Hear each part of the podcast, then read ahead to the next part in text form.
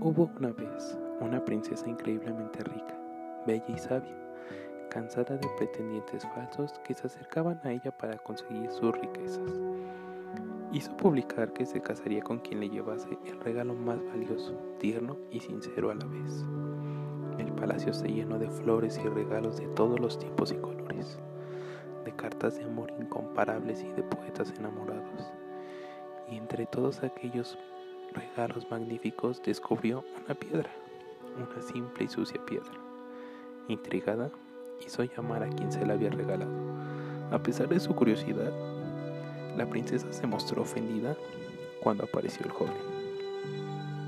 Y este se explicó diciendo, esa piedra representa lo más valioso que os puedo regalar, princesa. Es mi corazón. Y también es sincera, porque aún no es vuestro y es duro como una piedra.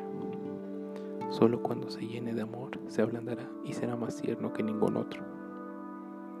El joven se marchó tranquilamente dejando a la princesa sorprendida y atrapada.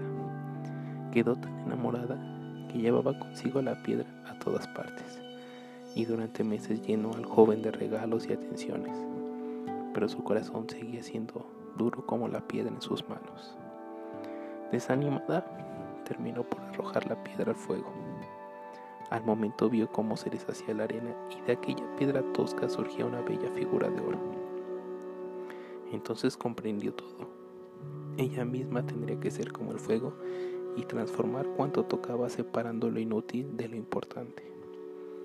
Durante los meses siguientes, la princesa se propuso a cambiar en el reino y como con la piedra, dedicó su vida, su sabiduría y sus riquezas a separar lo inútil de lo importante.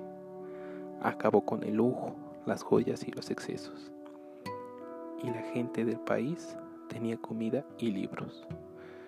Cuantos trataban con la princesa salían encantados por su carácter y cercanía, y su sola presencia transmitía tal calor humano y pasión por cuanto hacía que comenzaron a llamarla cariñosamente la princesa de fuego. Y como con la piedra, su fuego deshizo la dura corteza del corazón del joven, que tal y como había prometido, resultó ser tan tierno y justo que hizo feliz a la princesa hasta el fin de sus días.